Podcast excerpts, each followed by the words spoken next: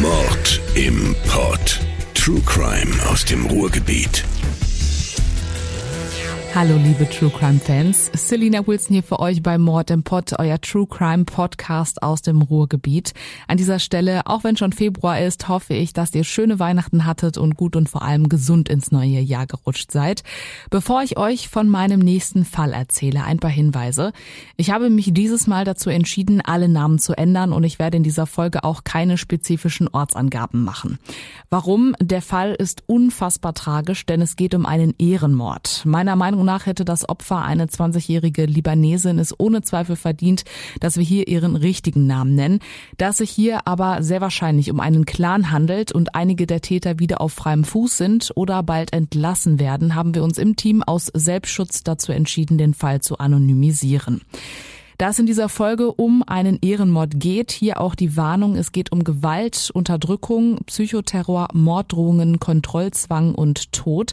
Falls dich diese Themen also irgendwie triggern sollten, dann sei bitte vorsichtig und hör dir diese Folge vielleicht mit jemandem zusammen an. Um die Hintergründe dieses Falls noch ein bisschen besser zu verstehen, habe ich unter anderem mit Serap Cileli gesprochen. Sie kommt gebürtig aus der Türkei, lebt aber seit mehreren Jahren in Deutschland. Sie ist Menschenrechtlerin und Publizistin und weiß ganz genau, was es heißt, nicht selbstbestimmt leben zu dürfen. Denn mit nur 15 Jahren wurde sie mit einem zehn Jahre älteren Mann in der Türkei zwangsverheiratet. Sieben Jahre hat sie die Ehe ausgehalten, bis sie sich endlich von diesem Mann scheiden lassen durfte, doch ihre Eltern ließen nicht locker und planten eine neue Ehe.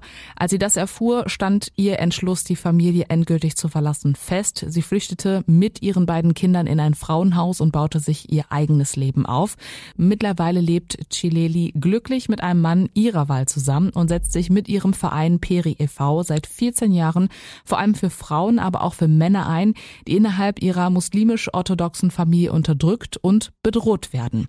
An dieser Stelle nochmal nochmal ein riesengroßes Dankeschön an Frau Cileli, die sich die Zeit genommen hat und mir unzählige Fragen beantwortet hat. Die Qualität des Telefoninterviews ist zwar nicht ganz so toll, aber wir können sie auf jeden Fall verstehen. Legen wir los. Amira ist 20 Jahre und liebt das Leben. Sie träumt von Unabhängigkeit, von Freiheit und von Liebe. Sie ist freundlich, aufgeschlossen, unternehmenslustig, kleidet sich modern und ist zielstrebig. Sie plant nämlich, Erzieherin zu werden und möchte auf eigenen Beinen stehen, eigene Entscheidungen treffen und natürlich klar auch mal Fehler machen. Und genau da liegt auch schon das Problem, denn Amira wächst in einer libanesischen Großfamilie mit fünf weiteren Geschwistern auf. Auch Tanten, Onkels, Cousins und Cousinen spielen eine große Rolle in ihrem Leben. Amiras Mutter kümmert sich um die Kinder und den Haushalt. Ihr Vater leidet leider an Krebs und ist zudem pflegebedürftig. Doch zu ihm hat Amira eine ganz besondere Beziehung, denn er scheint der Einzige zu sein, der ihren westlichen Lebensstil immer und immer wieder verteidigt. Doch das hilft ihr nur am Anfang, denn der Rest der Familie hat eine ganz andere Vorstellung, wie sich eine junge muslimische Frau verhalten soll. Alleine, ohne die Schwester, der Mutter oder anderen Familienangehörigen das Haus zu verlassen, in einer eigenen Wohnung zu leben, ohne verheiratet zu sein oder aber Beziehungen zu Männern zu haben, egal ob freundschaftlich oder aber sexuell, waren absolut tabu. Und so kam es auch in ihrer Jugend immer wieder zu Auseinandersetzungen mit ihrer ziemlich strengen und bevormundenden Familie. Wie also sollte Amiras Leben aussehen? Unter welchem Druck, welche Erwartungen hatte die Familie an sie? Genau das habe ich auch Serap Cileli gefragt. Viele muslimische Mädchen äh, werden nach den Gesetzen der streng religiösen Tradition äh, streng erzogen. Das sind unbeschriebene Gesetze, sage ich, die nur in diesen Kulturkreisen gelten, nicht in unserer westlichen Zivilisation. Egal, ob diese äh, Familien in der Stadt leben, auf dem Land oder auch hier in der Fremde, wachsen diese jungen Frauen mit diesen Geboten leider auf. Also ihr Leben ist äh, fixiert auf die Ehre der Familie, ist gleich die Ehre der Männer. Die muss strikt auch äh, bewahrt und auch ähm, aufrechterhalten werden. Da Amiras Familie wusste, dass sie sich nicht an die Regeln hält, wurde sie, so steht es im Hagener Urteil, von Familienmitgliedern kontrolliert. Die Auftragsgeberin ihre eigene Mutter. Auch ihre Geschwister hatten kein Verständnis für ihren Lebensstil und beleidigten sie. Hure, Schlampe standen quasi an der Tagesordnung. Irgendwann reichten die Worte aber nicht mehr aus und sie wurden ihr gegenüber auch handgreiflich. Der Hauptgrund, weshalb die Familie so hässlich mit Amira umging, war aber nicht nur ihr offener und westlicher Lebensstil, sondern vor allem, weil sie sich in einen Türken verliebt hatte. Nennen wir ihn an dieser Stelle Can. Amira führte also eine außereheliche Beziehung zu diesem Mann. Eine absolute Schande für die Familie. Doch als ob das nicht schon genug war, war ihr Freund auch noch türkischer Muslime, mit arabischstämmigen Muslimen oft nicht so gut vereinbar. Und so wurden dann auch Todesdrohungen zum Beispiel von ihrem ältesten Bruder ausgesprochen, der eigentlich in Skandinavien lebte. Ihre Angst wurde so groß, dass sie in ein Frauenhaus geflüchtet ist und kurze Zeit später zu ihrem Freund zog. Sie war bereit, ihre Familie zu verlassen, ihren Namen zu ändern, einen Neuanfang zu wagen. Doch dann ging es erst richtig los. Amiras Familie hatte Chan Entführung vorgeworfen und sah auch das als große Ehrverletzung der Familie an. Der große Bruder, vor dem Amira am meisten Angst hatte, hatte sich sogar in einen Flieger gesetzt, um nach ihr höchstpersönlich zu suchen. Auch ihr Onkel Abid, der Bruder ihres Vaters, reiste an, um bei der Suche zu helfen. Doch nicht nur das. Abid war offenbar auch der Erste, der ganz offen innerhalb der Familie Amiras Tod forderte, wenn sie sich nicht endlich ändern würde. So steht in dem Hagener Urteil, Zitat, Der Angeklagte war in die Geschicke der Familie stark eingebunden und hatte selbst auch ein eigenes Interesse an der Erhaltung der patriarchalisch definierten Familienehre.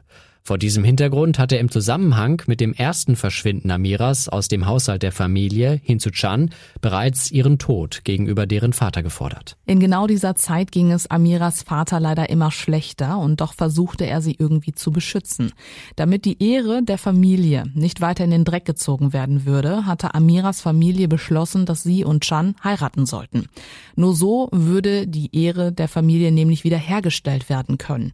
Nur so hätte sich die Familie von all den den Unehrenhaftigkeiten ihrer Tochter bzw. Schwester oder Nichte freisprechen können. Und klar, auch das Thema Schande hätte endlich ein Ende. Denn mit einer Heirat würde automatisch ihr Mann, also in diesem Fall Chan, die Verantwortung für sie übernehmen. Doch der Plan ging leider nicht auf. Denn Amiras Freund hatte zwischenzeitlich auch eine sexuelle Beziehung zu einer minderjährigen Frau, die tatsächlich von ihm schwanger war. Lange dauerte es nicht und auch diese andere Familie mischte sich in die Heiratspolitik an. Auch sie forderten von Chan, die Schwangere zu heiraten und der Familie außerdem 20.000 Euro als Entschädigung für all die Unannehmlichkeiten zu zahlen. Und obwohl er im Beisein von Amira von dieser anderen Familie mit Schusswaffen bedroht wurde, weigerte er sich, das Geld zu bezahlen, geschweige denn zum besagten Hochzeitstermin zu erscheinen.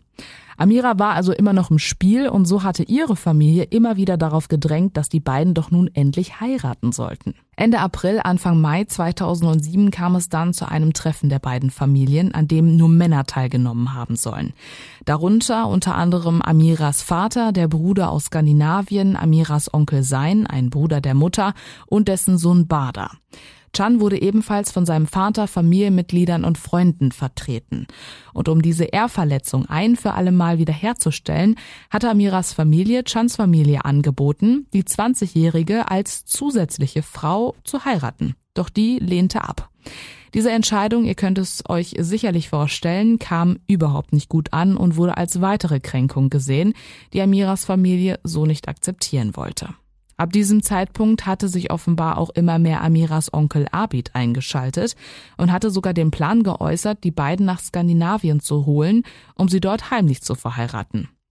Doch auch dieser Forderung sind die damals 19- und 20-Jährigen nicht nachgekommen. Eine weitere Kränkung und für Amiras Onkel ein weiterer Grund, seine Gedanken der Familie mitzuteilen, dass Amira mit dem Tod bestraft werden müsse. Doch ein Glück hatte Amira eben ihren Vater der sie in all der schweren Zeit beschützt hat. Denn womit wohl niemand gerechnet hat und ich persönlich auch ziemlich bemerkenswert finde, hatte er Amira nach diesem Treffen sogar erlaubt, dass Chan bei ihnen übernachten darf. Als ich die Gerichtsunterlagen durchgelesen habe, habe ich mir für Amira ein anderes Ende vorgestellt. Amira und Chan hätten sich noch besser kennengelernt und hätten aus freien Stücken irgendwann geheiratet. Niemand hätte schlecht über die Familie gesprochen, da Chan bei Amira gewohnt hätte. Er wäre also ihr offizieller Freund gewesen und die Familie hätte auch hinter ihr gestanden. Untypisch ja, aber irgendwie ein Kompromiss mit einem guten Ende, oder? Doch dieser Traum, den vielleicht auch ihr Vater hatte, zerplatzte ganz langsam. Denn Chan wurde tatsächlich wegen Vergewaltigung an der schwangeren Türkin angeklagt, verurteilt und musste ins Gefängnis. Für wie lange, das ist nicht bekannt, aber Amira hatte daraufhin die Beziehung zu ihm beendet. Eine absolute Katastrophe für Amiras Familie, denn nur eine Heirat mit diesem Mann hätte ja die Familienehre retten können. Lasst uns an dieser Stelle nochmal über das Thema Familienehre reden. Was genau bedeutet sie und wie sieht der Verhaltenskodex für Frauen, aber auch für Männer aus? Also die Frauen haben das Gebot, das Priorität ist ihre Jungfräulichkeit, das ist das oberste Gebot, den sie einhalten müssen. Sie müssen sich sittsam kleiden, sie müssen sich sittsam verhalten, sie müssen den Ehrenkodex der Familie strikt äh, folgen, dürfen mit äh, männlichen Personen, die sie nicht kennen, draußen nicht in Kontakt aufnehmen, auch nicht in Blickkontakt kommen.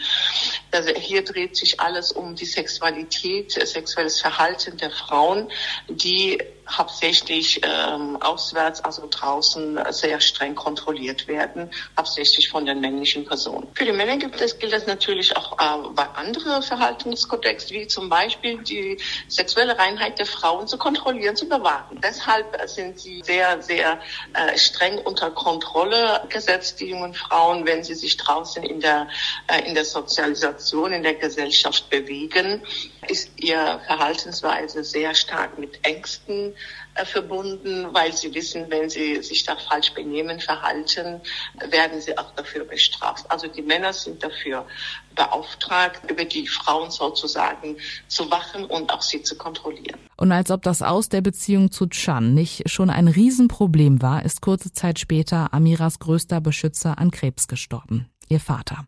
Mittlerweile war die damals 19-Jährige wieder zu Hause und hatte ihren Vater bis zum Ende mitgepflegt. Doch als der verstarb, gingen die Psychospielchen ihrer Mutter und Geschwister wieder von vorne los. Denn Amira hatte ihren Lebensstil trotz alledem nicht ändern wollen. Die Beleidigungen und auch die Drohungen wurden immer heftiger, immer häufiger. Einer ihrer ältesten Schwestern soll sie wohl auch mit dem Messer bedroht haben. Ihr vier Jahre jüngerer Bruder, nennen wir ihn Tarek, drohte ihr seitdem mehrfach mit dem Tod. Das Leben zu Hause war unmöglich und doch hielt sie es ein weiteres Jahr dort aus, bis sie ihre Flucht plante. Zusammen mit einem Mitarbeiter der AGE hatte sie einen Platz in einem Frauenhaus im Märkischen Kreis gefunden. Und obwohl sie ständig von ihren Verwandten und Bekannten kontrolliert wurde, hat sie einen Ausweg gefunden, sodass sie im Juli 2008 endlich ihr Elternhaus verlassen konnte. Zum Abschied hatte die damals dann 20-Jährige einen Abschiedsbrief hinterlassen, in dem drin stand, dass man nicht nach ihr suchen solle, dass es ihr gut gehe, sie aber nicht mehr wieder nach Hause komme, die Familie aber trotzdem lieb habe. Für die Familie natürlich ein absoluter Schlag ins Gesicht. Wieder einmal sei die Familienehre verletzt worden, da Amira wieder einmal als unverheiratete Frau eigenständig das Elternhaus verlassen hatte und offenbar allein wohnte. In der Zeit, in der Amira im Frauenhaus lebte, blühte sie nach Angaben von Freunden und Zeugen wieder auf. Sie hatte sich mit vielen Frauen aus dem Haus angefreundet und freute sich eben darüber, endlich ihr eigenes Leben führen zu dürfen, losgelöst von Denkmustern und Kontrollen ihrer Familie. Ihr Ziel, eine eigene Wohnung, Arbeit und eigenes Geld verdienen. Auch ihr Sexualleben kam offenbar nicht zu kurz, so steht es in den Gerichtsunterlagen, dass Samira in der Zeit zu zwei Männern auch eine intime Beziehung führte. Ihre Familie sei allerdings noch von mehr Männern ausgegangen, heißt es. Auch wenn sie ihr neues Leben liebte, die Angst war immer mit dabei, dass nicht doch irgendwann ihr ältester Bruder aus Skandinavien, ihr Bruder Tarik oder aber einer ihrer Onkels aus dem Ausland vor ihr stehen würde und sie umbringt. Denn der 20-Jährigen war durchaus bewusst, dass sie große Schande über ihre Familie gebracht hatte. Doch der Wille nach einem selbstbestimmten und freien Leben, dafür lohne es sich immer zu kämpfen, sagt auch Serap Celili. Unbedingt. Wir betreuen im Jahr als Periverein 50 bis 80 Menschen in Not, äh, die zu uns kommen. Das sind überwiegend junge Frauen aus dem muslimischen Kulturkreis. Wir betreuen aber auch unter anderem junge Männer, die durchaus auch von Ehrenmord bedroht werden, die auch von Zwangsheirat betroffen oder bedroht werden. Wir raten allen jungen Frauen, dass sie sich dagegen wehren. Der Mensch ist frei geboren und äh, sollte auch frei leben. Bei allen jungen Frauen, die den Mut dazu finden, das Elternhaus zu verlassen, wie jetzt diese junge Frau, die leider äh, im Namen der Ehre getötet worden ist. Aber trotzdem raten wir und sagen, ihr habt das Recht und holt euch bitte eure Freiheit. Natürlich ist es nicht einfach, sobald sie die, diesen Schritt gewagt haben, in die Freiheit zu gehen wir haben sie dann in unsere Obhut. Wir bringen sie bei unseren Patenfamilien unter. Einige werden in Frauenhäusern untergebracht. Natürlich haben, leben sie in einer ständigen Angst. Sie sind traumatisiert. Deshalb ist ja auch unser Aufruf immer wieder als Periverein, dass wir eine kulturspezifische Schutzeinrichtungen bundesweit benötigen, weil diese Frauen, diese jungen Menschen, die brauchen eine ganz, ganz enge, enge Betreuung. Also wir betreuen die Frauen, die, in, die sich in unsere Obhut begeben haben, sogar auch äh, nachdem sie in der Selbstständigkeit begleitet haben, sogar jahrelang. Diese Nachbetreuung geht jahrelang. Sie haben nie gelernt, selbstständig zu entscheiden. Sie haben nie gelernt, in Freiheit zu leben, wie sie sich in der Freiheit bewegen sollen. Man hat immer für sie entschieden. Sie waren nie selbstständig. Und diese, sie haben also nicht nur diese Ängste, das Familie verlassen zu haben, dass sie jederzeit von der Familie gebunden und auch Ehrenmordopfer werden können, sondern sie haben auch Zukunftsängste. Also sie sehen, sie kämpfen mit, mit sehr vielen Gefühlen, diese jungen Frauen. Sobald sie so mutig waren, ist es, diesen Schritt zu wagen. Und ich kann Ihnen sagen, es sind sehr, sehr wenige Frauen, die wirklich äh, den Mut zeigen, wie jetzt diese junge Frau, einfach ins Frauenhaus zu flüchten oder auch mit ihrem Partner einfach wegzugehen. Also einige Frauen, die wir auch betreuen, die auch sagen, wir zahlen lieber den Preis dass wir zwangsverheiratet werden, statt eben ohne Familie irgendwo bundesweit in irgendeinem fremden Stadt zu leben. Äh, dazu fehlt uns einfach der Mut. Ne? Die gibt es leider auch. Frauen, die auf Raten sterben, sage ich. Das sind junge Frauen, die tagtäglich sterben, weil sie dieses Gewalt aushalten müssen. Und ähm, die Nachbarn bekommen davon keinen Wind. Es gibt bundesweit leider keine, keine Studien, wie viele äh, Frauen aus dem muslimischen Kulturkreis suizidgefährdet sind. Ähm, ich kann sagen, aus unserer Arbeit, jede zweite Frau ist suizidgefährdet, die wir betreut haben oder betreuen. Sie sind sehr, sehr stark traumatisiert, halten sehr depressiv. Einige sind sogar auch in der Psychiatrie, weil sie diese Zwangsjacke, diese Verhaltenskodex, den man ihnen ja auferlegt hat, nicht gewährleisten können. Schafft man aber doch den Absprung, dann gilt auf jeden Fall, keinen Kontakt zur Familie aufnehmen, auch wenn man sie vermisst. An diese goldene Regel konnte sich Amira leider nicht halten, denn obwohl sie unheimliche Angst vor ihrer Familie hatte, vermisste und liebte sie sie auch. Also nahm sie, obwohl alle ihr davon abgeraten hatten, wieder Kontakt zu ihrer Mutter auf. Am Anfang soll Amiras Mutter sie am Telefon nur beschimpft haben, doch mit der Zeit wurde es ruhiger und das Verhältnis verbesserte sich. Hatte Amiras Mutter wirklich Interesse, sich mit ihrer Tochter zu versöhnen oder war alles nur Strategie?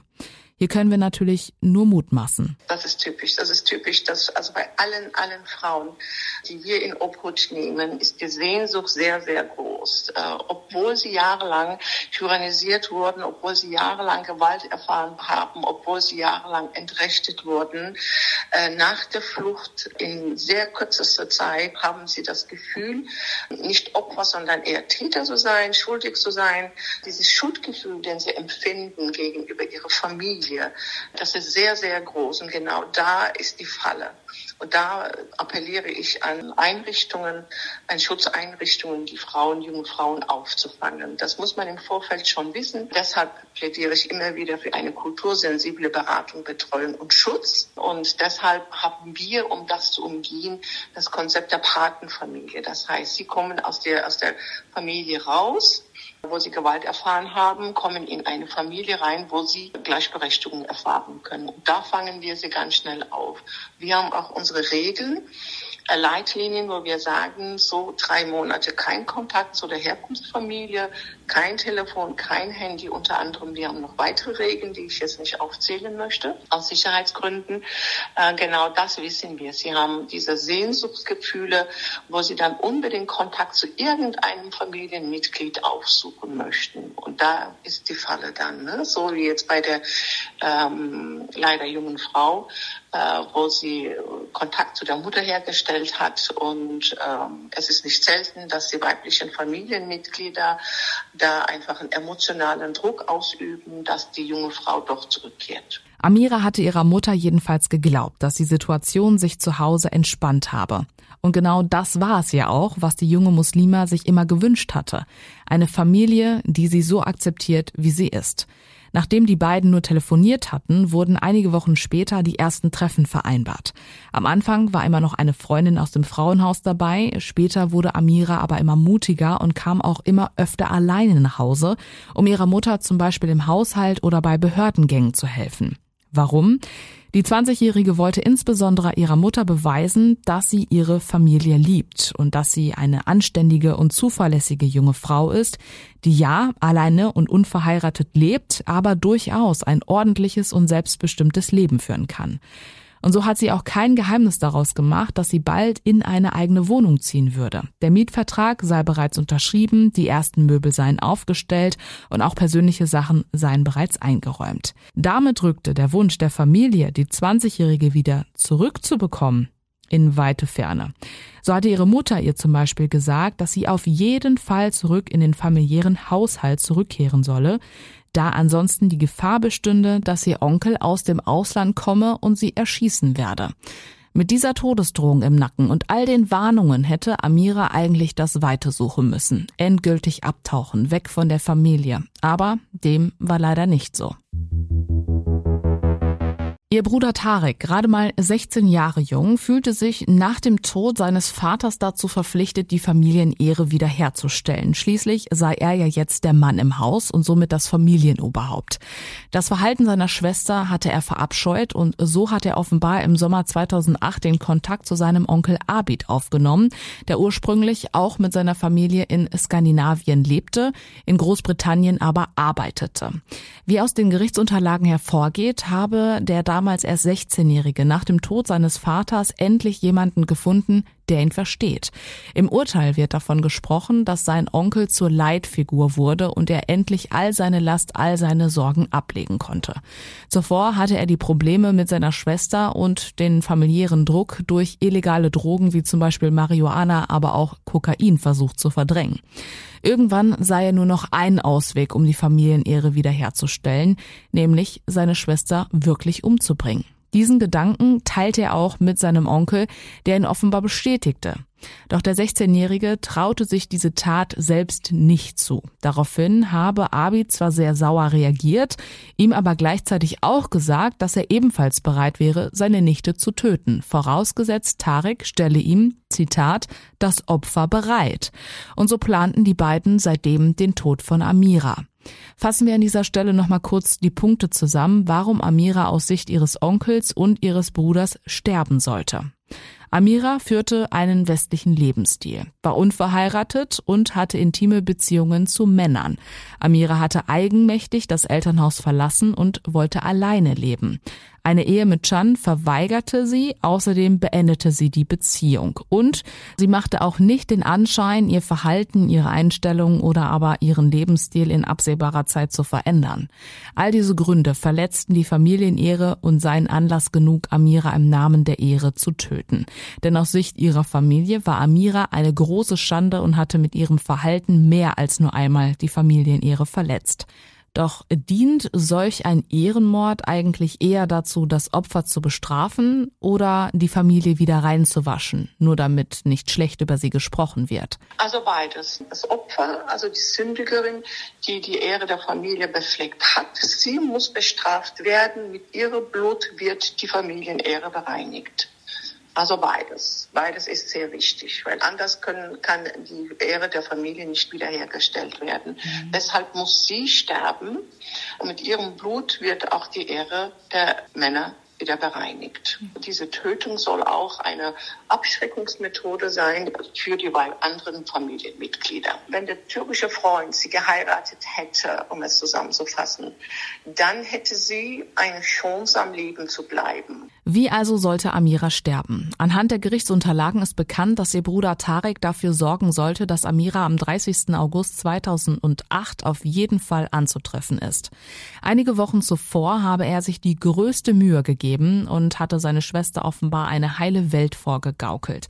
Die Drohungen ließen wieder nach und Amira war überglücklich, dass sich die Beziehung zu ihrem jüngeren Bruder verbesserte. Er war es letztendlich, der ihr sagte, dass bald ein großes Familientreffen in einer anderen Stadt anstehen würde. Ein Onkel, den sie schon lange nicht gesehen habe, würde auch extra anreisen. Die komplette Familie würde sich am 30. abends dann mit dem Auto auf den Weg machen. Damit dieser Onkel aber nicht mitbekommt, dass Amira eigentlich in einem Frauenhaus und nicht zu Hause wohnt, hatte Tarek vorgeschlagen, dass sie im Elternhaus übernachtet. Im Frauenhaus kam das natürlich überhaupt nicht gut an und so sollte sie eine Freundin begleiten. Doch ihr Bruder lehnte die Idee ab. Der Onkel könnte ja stutzig werden, nachfragen, wenn er dann all die Probleme erfahren würde, wäre auch das eine Riesenschande. Also gab Amira nach. Mit einem Glücksbringer einer Freundin, dem sogenannten türkischen Auge, der böse Blicke fernhalten soll, ging sie mit gepackten Sachen nach Hause. Am gleichen Tag besuchte sie noch mit ihrer Mutter und ihrem jüngsten Bruder ein Stadtfest.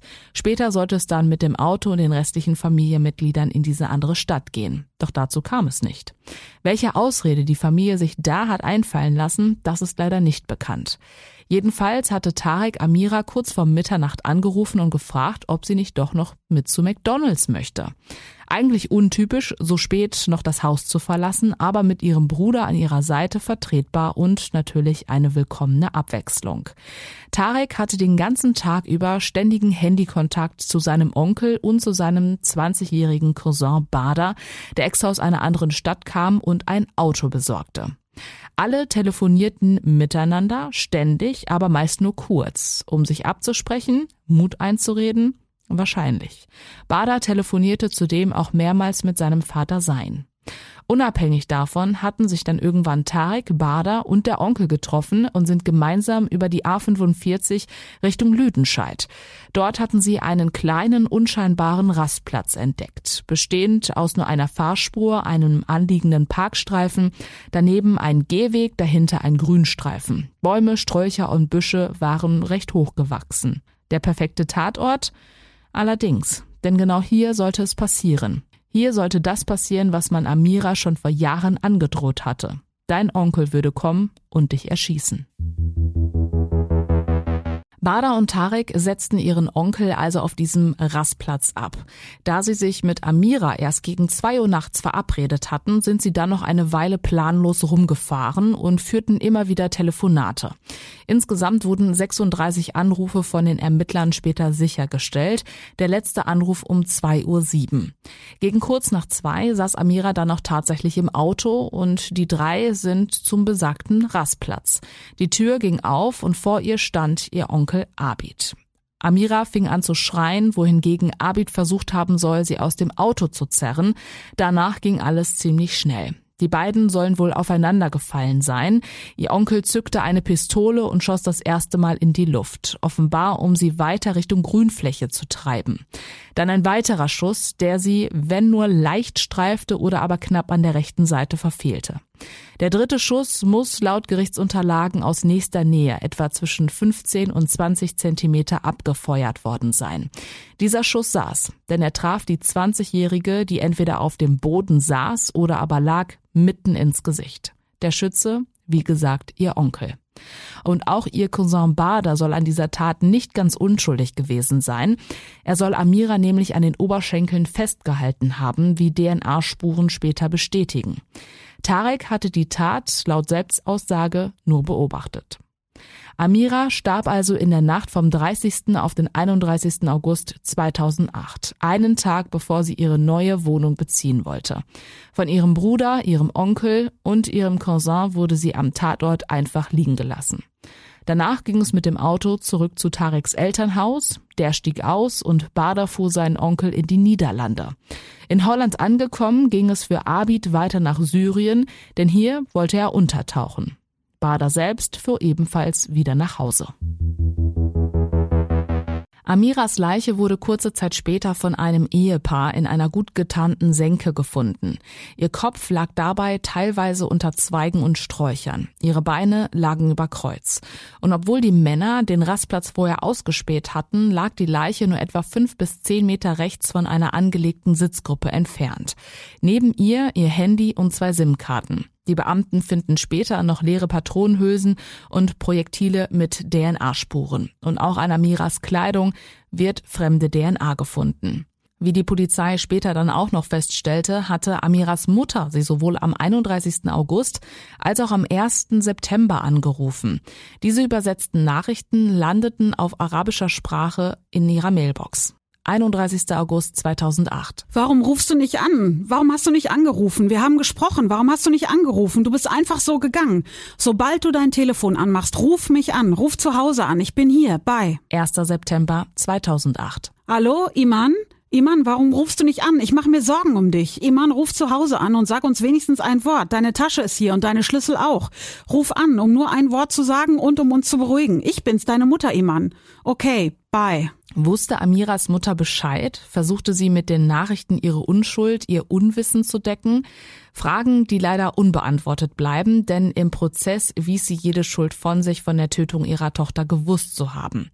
Auch als man ihr von Amiras Tod erzählte, brach sie laut Zeugenaussagen in Tränen aus und war eine halbe Stunde lang überhaupt nicht mehr zu beruhigen. Laut mehreren Zeitungsartikeln wie der Taz, dem Spiegel oder auch der Süddeutschen soll es aber ein sogenanntes Familientribunal gegeben haben, bei dem Amiras Tod beschlossen wurde. Wer allerdings alles dabei war, auch das bleibt offen. Wer also wurde am Ende für diesen Ehrenmord bestraft? Im Gespräch mit dem Hagener Oberstaatsanwalt Dr. Gerhard Pauli war es für die Polizei eine sehr komplexe Ermittlung. Zum einen, weil eine Reihe von Verwandten des Opfers in den Fokus rückten. Zum anderen, weil die Familie sich untereinander deckte und überhaupt nicht mit den Behörden kooperierte. Typisch, sagt auch Serap Cileli. Also wir haben sehr viele Gerichtsbeobachtungen, Gerichtsberichte auch darüber geschrieben, unter anderem auch in diesem Fall. Da sieht man ja auch, dass die Familienmitglieder die Aussage verweigern, um eben die Täter zu schützen, weil sie auch untereinander verwandt und verheiratet sind. Als Täter werden äh, in der Regel die jüngsten männlichen Familienmitglieder auserwählt, weil sie eben äh, mit minderen Strafen rechnen können. Und der wird dann eben auch als Held in der Familie oder auch in seiner sozialen Community oder in seinem Clan jetzt auch in diesem Fall auch gefeiert. Und dann gab es ja auch noch das Problem, dass einer der Hauptverdächtigen, nämlich Amiras Onkel Abid, sich ins Ausland abgesetzt hatte. Doch dank der Handydaten konnte zumindest erst einmal Amiras Cousin Bader angeklagt werden. Zwei Jahre nach der Tat wurde er wegen Mordes zu einer 14-jährigen Freiheitsstrafe verurteilt.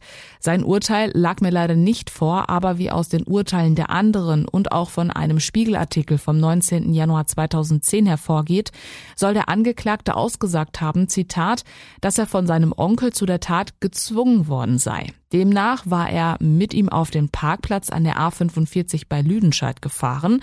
Dort habe der Onkel dann den Kofferraum des Pkw geöffnet und seinen Neffen mit einer Waffe dazu gezwungen, eine darin liegende Person herauszuheben. Erst später habe er erkannt, dass es sich bei dem gefesselten Menschen um seine Cousine handelte. Zitat Ende. Doch diese Geschichte glaubten ihm die Richter nicht. Die Tat sei geplant gewesen. Dafür sprechen unter anderem all die kurzen Telefonate, die er vor zwei Uhr nachts geführt hatte. Außerdem habe das Gericht erkannt, dass er mit seiner Aussage versuchen wollte, seinen Onkel als Alleintäter hinzustellen. Als es um die Frage ging, wie Amira gestorben ist, sagte Bader zudem aus, sie sei, bevor man sie erschossen hatte, bewusstlos gewesen. Auch hier waren sich die Richter sicher, dass das nicht der Fall gewesen sein konnte. Denn nochmal ein Zitat aus dem Spiegelartikel. Das Opfer erlebte seine letzten Sekunden dem Gericht zufolge offenbar bei vollem Bewusstsein. Dagegen hatte der Angeklagte angegeben, die junge Frau sei bewusstlos gewesen. Im Körper der Toten waren jedoch keine Spuren eines Betäubungsmittels nachgewiesen worden. Zitat Ende. 14 Jahre Freiheitsstrafe. Damit hatte insbesondere Baders Familie nicht gerechnet. Denn wie aus mehreren Zeitungsartikeln hervorgeht, soll sein Vater im Gerichtssaal getobt haben. Bader hätte durchaus eine mildere Strafe bekommen können, doch das Gericht wandte wegen der niedrigen Beweggründe nicht das Jugendstrafrecht an, obwohl der Angeklagte zum Tatzeitpunkt erst 20 Jahre alt war. Es hätte ihn aber durchaus auch schlimmer treffen können, denn für Mord hätte er auch lebenslänglich bekommen können. Doch da hatte die Kammer offenbar gesagt, dass der junge Mann wieder in die Gesellschaft eingegliedert werden könne und dass er die geringeren Tatbeiträge geleistet habe. Kommen wir zu Amiras Mutter. Ich glaube, wir sind uns alle einig, dass ihr Verhalten von Anfang an sehr widersprüchlich war, oder? Auf der einen Seite war sie eben Amiras Mutter, die auch eine Beziehung zu ihr wollte, liebevoll war und sie teilweise auch vor ihren Geschwistern in Schutz nahm. Auf der anderen Seite war sie aber auch an dem ständigen Psychoterror beteiligt, indem sie dafür gesorgt hatte, dass Amira zum Beispiel auf Schritt und Tritt kontrolliert wurde. Auch konnte sie, glaube ich, nicht damit umgehen, dass ihre Tochter sich nicht an die Regeln hält und damit die Familienehre verletzt. Vor Gericht verweigerte sie teilweise die Aussage oder aber machte Falschaussagen. Letztendlich konnte man Amiras Mutter nicht nachweisen, dass sie an der Planung des Ehrenmordes oder aber am Mord ihrer Tochter selbst beteiligt war. Und so wurde sie zwar wegen ihrer Falschaussage zu einer Geldstrafe von 1500 Euro verurteilt, wegen Mordes aber freigesprochen. Auch Baders Vater Sein, der Bruder von Amiras Mutter, wurde wegen Mordes angeklagt. Offenbar hatten die Ermittler angenommen, dass Sein in irgendeiner Art und Weise von dem Plan gewusst haben musste, da sein Sohn in der Tatnacht auch immer wieder mit ihm telefoniert hatte. Doch Baders Vater hatte ein Alibi. Er hatte nicht nur einen Bruder abgeholt und war mit ihm essen gegangen, er hatte sich an diesem Tag auch in der Nähe von Lüdenscheid ein Auto angesehen, das er kaufen wollte. Und auch die Telefonate machten offenbar Sinn, denn Vater und Sohn telefonierten wohl ständig miteinander. So wurde Amiras Onkel am Ende ebenfalls freigesprochen. Anders sah es da bei ihrem Onkel Abid aus, der Mann, der sich nach der Tat ja nach Syrien abgesetzt hatte. Ihn zu finden war natürlich super schwierig, doch Abid wurde, als er in Syrien war, immer wieder wegen Bürgerrechtsaktivitäten festgenommen und inhaftiert. Irgendwann sah er sich dann selbst gezwungen, das Land zu verlassen und hatte sich dann laut Kriminalhauptkommissar Thomas Haug dazu entschlossen, sich dem internationalen Haftbefehl zu stellen.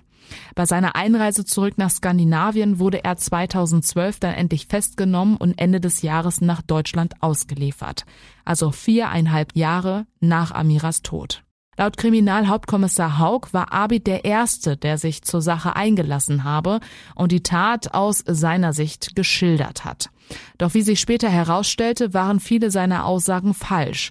So soll er zum Beispiel keinen Kontakt zu der Familie seines Bruders gehabt haben. Ihm sei es wohl auch egal gewesen, wen seine eigenen Kinder, seine Nichten und Neffen heiraten würden. All diese Aussagen wurden durch Zeugen, wie zum Beispiel seinen eigenen Kindern, widerlegt.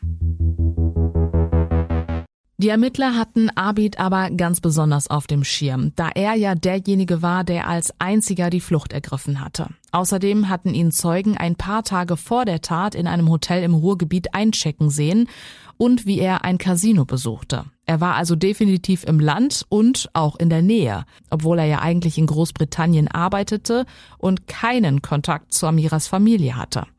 Das, was er also erzählte, machte oft keinen Sinn. Als es um den Mord an Amira ging, schob er auch seinem Neffen die Schuld und tat so. Er habe immer wieder betont, dass nicht er derjenige war, der geschossen habe, sondern sein Neffe. Doch mit all den Hintergrundinformationen, Zeugenaussagen und Ermittlungsergebnissen glaubten ihm die Richter am Ende nicht, sodass Abi zu einer lebenslangen Freiheitsstrafe wegen Mordes an seiner Nichte verurteilt wurde. Seine Strafe sitzt er aktuell in Skandinavien ab. Kommen wir zum letzten Angeklagten, Amiras Bruder Tarek. Nachdem sein Onkel sich selbst gestellt und ihm den Mord vorgeworfen hatte, stellte auch Tarek sich der Polizei und gab viele Dinge zu. Er bestätigte, dass die Familie nicht mit Amiras Lebensstil einverstanden war und dass es vorab schon sämtliche Morddrohungen ihr gegenüber gab. Er gab zu, sie nicht nur beschimpft zu haben, sondern ihr auch ab und an ein paar Ohrfeigen verpasst zu haben. Dass er den Tod seines Vaters nicht verkraftet habe, sich deshalb auch oft Drogen und Alkohol hingab. Er verspürte zudem auch einen immensen Druck, die Familienehre wiederherzustellen und habe in seinem Onkel Abid endlich jemanden gefunden, der ihm seinen Last abnehme. Durch die Gespräche mit ihm wurden dann auch die Mordpläne konkreter. Anfänglich hieß es jedoch, dass nur er, also Tarek selbst, seine Schwester töten müsse, um die Familienehre wiederherzustellen. Doch das, so sagte Tarek selbst aus, habe er nie tun können. Und so habe sich eben Abid, wenn auch wütend, dazu bereit erklärt, seine Nichte zu töten. Als Tarek auch sagte, versuchte er auch seinen Cousin Bader zu entlasten. Bader habe von dem Plan überhaupt nichts gewusst und war selbst überrascht, als Abid Amira aus dem Auto zog. Bei dieser Aussage sind sich die Ermittler aber sicher, dass Tarek seinen Cousin nur entlasten und schützen wollte und nicht die Wahrheit gesagt hat. Jemanden ohne Vorkenntnisse bei so einer Tat dabei zu haben, wäre sowohl für Tarek als auch für Abid sehr, sehr gefährlich gewesen. Er hätte nicht nur unerwartet die Pläne der beiden durchkreuzen können, im Nachhinein wäre er auch ein sehr gefährlicher Zeuge gewesen, der gegen die beiden hätte aussagen können. Außerdem wurden sämtliche DNA-Spuren von Bader ja auch auf Amiras Kleidung gefunden. Es muss also zu einem engen Körperkontakt der beiden gekommen sein. Auch hier sprechen die vielen Handydaten gegen den Cousin. Tarek wurde letztendlich als Mittäter an einem gemeinschaftlichen Mord aus niedrigen Beweggründen an seiner eigenen Schwester angeklagt. Ein besonders schweres Kapitalverbrechen. Fünf Jahre nach Amiras Tod wurde Tarek zu einer Jugendfreiheitsstrafe von sechs Jahren und sechs Monaten verurteilt. Mittlerweile ist er also wieder auf freiem Fuß. Sechs Jahre und sechs Monate. Das Ganze nach dem Jugendstrafrecht. Die Frage, die ich mir danach gestellt habe, war, warum hat der Bruder in Anführungsstrichen solch ein mildes Urteil bekommen? Da Tarek als einziger Reue gezeigt hatte und größtenteils geständig war, hatte das Gericht zu seinen Gunsten entschieden.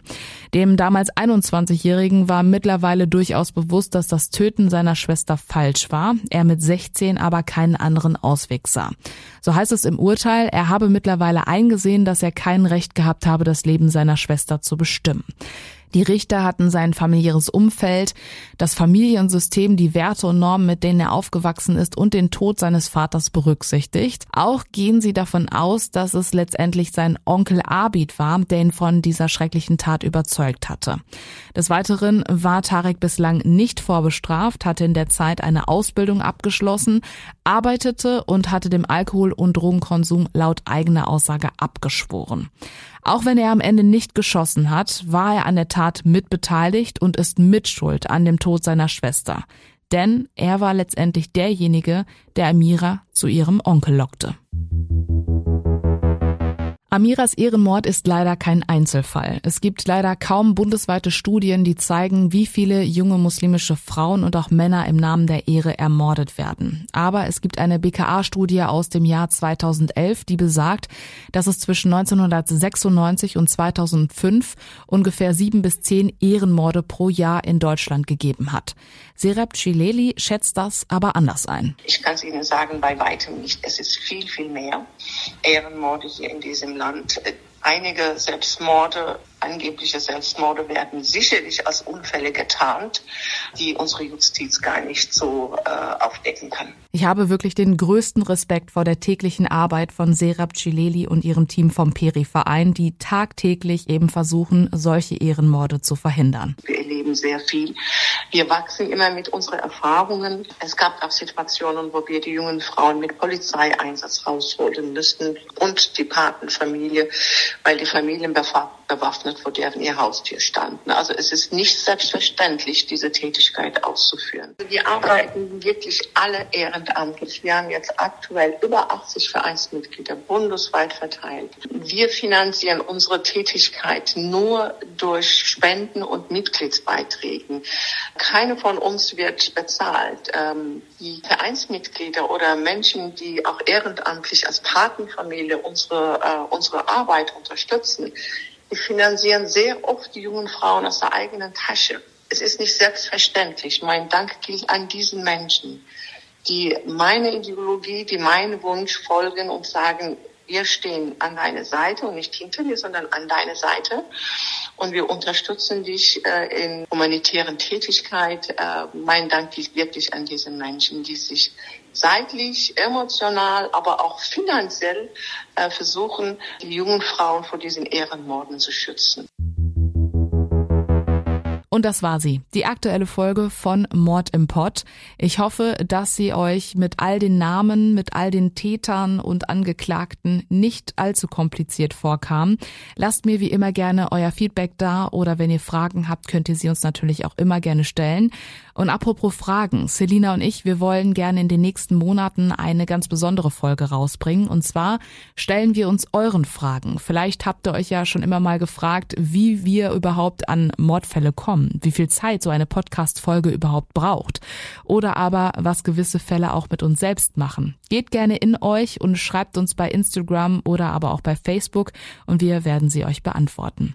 Bis dahin, ich wünsche euch eine wunderbare Zeit, bleibt gesund, wir hören uns. Eure Selina. Mord im Pod. True Crime aus dem Ruhrgebiet.